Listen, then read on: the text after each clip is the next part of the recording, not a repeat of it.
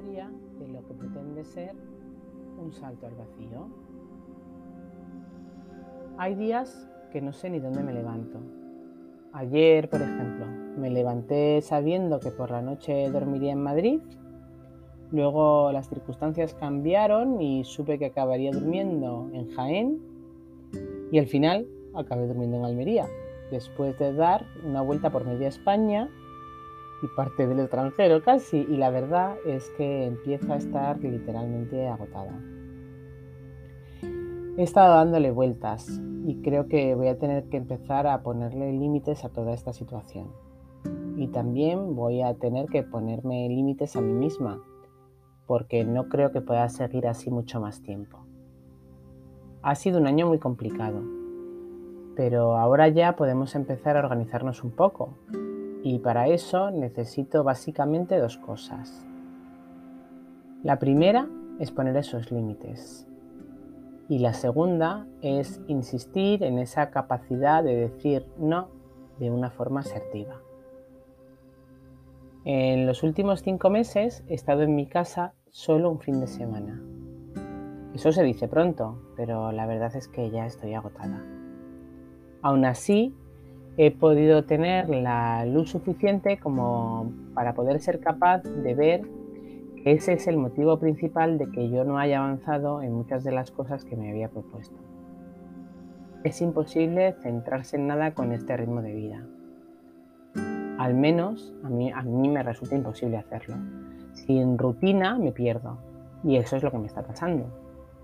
Necesito esa rutina porque necesito descansar y poder tener así la claridad suficiente para tener medio controladas todas las áreas de mi vida.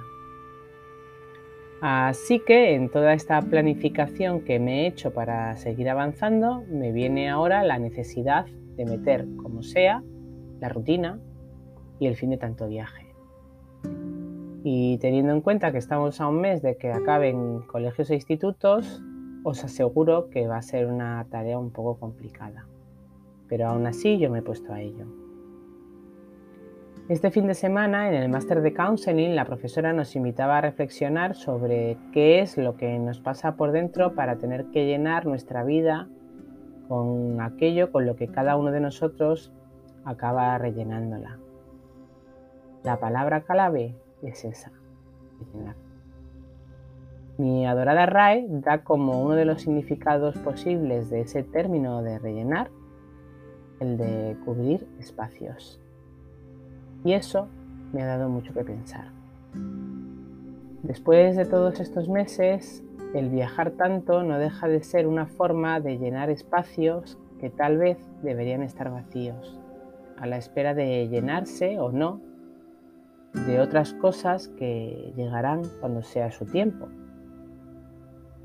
Con todos estos viajes ocupo un tiempo que tal vez debería estar vacío, o a lo sumo llenándose de otras cosas que ahora mismo no soy capaz de ver.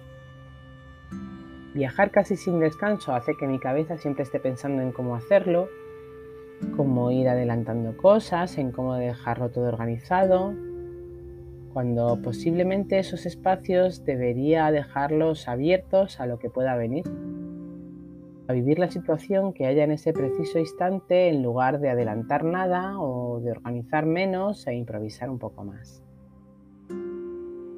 Quizá con todos estos viajes estoy llenando huecos que no van a cicatrizarse como deberían y en vez de cubrirlos con las vendas que voy colocando, debería dejarlos al aire para que pudieran airearse y llenarse cuando de verdad estén preparados para hacerlo.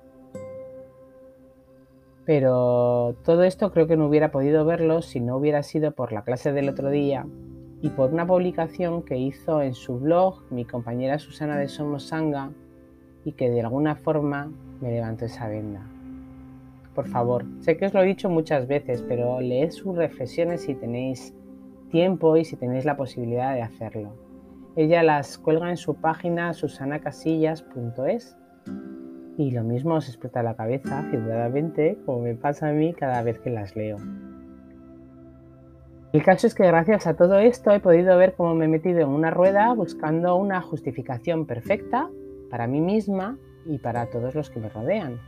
Una rueda que me está costando mucho parar porque todos me dicen que es normal que esté así ahora mismo y que ya parará un poco más adelante. Pero es que lo he justificado tan bien que todos nos hemos creído que no hay más opciones. Las hay, claro que las hay, sobre todo una, la de parar.